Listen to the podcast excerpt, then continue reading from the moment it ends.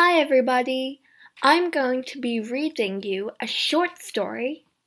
It is called Love or Money. I'm not sure whether you've heard of it or not, but it will really help you in your listening and speaking skills. So let's get right into it. I'll be reading chapter 1. Love or Money, Chapter 1. The Clarkson family lived in the country near Cambridge, about half a mile from the nearest village and about a mile from the river. They had a big old house with a beautiful garden, a lot of flowers, and many old trees. One Thursday morning in July, Jackie came in from the garden. She was a tall, fat woman, thirty years old. It was the hottest day of the year, but she wore a warm brown skirt and yellow shirt. She went into the kitchen to get a drink of water. Just then the phone rang. Cambridge 1379, Jackie said. Hello, this is Diane. I want to talk to Mother. Mother isn't here, Jackie said. She's at the doctor's. Why? What's wrong? Nothing's wrong, Jackie said. Why are you telephoning? You are going to come this weekend. Mother wants everyone to be here. Yes, I want to come, Diane said. I'm phoning because I have no money for the train ticket. No money? Mother is always giving you money.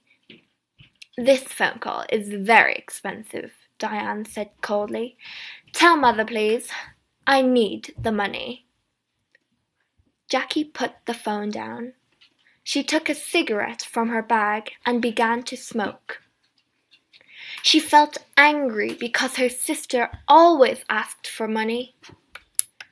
Diane was twenty years old, the youngest in the family.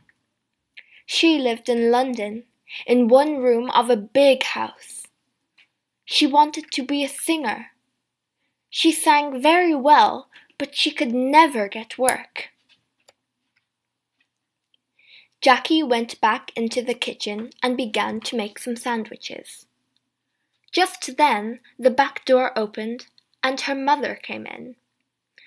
It's very hot, Molly said. She took off her hat and put it down on the table. She was a tall, dark woman with beautiful eyes.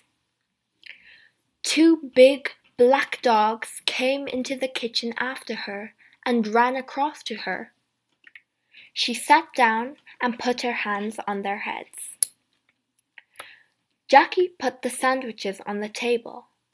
Mother, she said, Diane phoned. She wants money for her train ticket.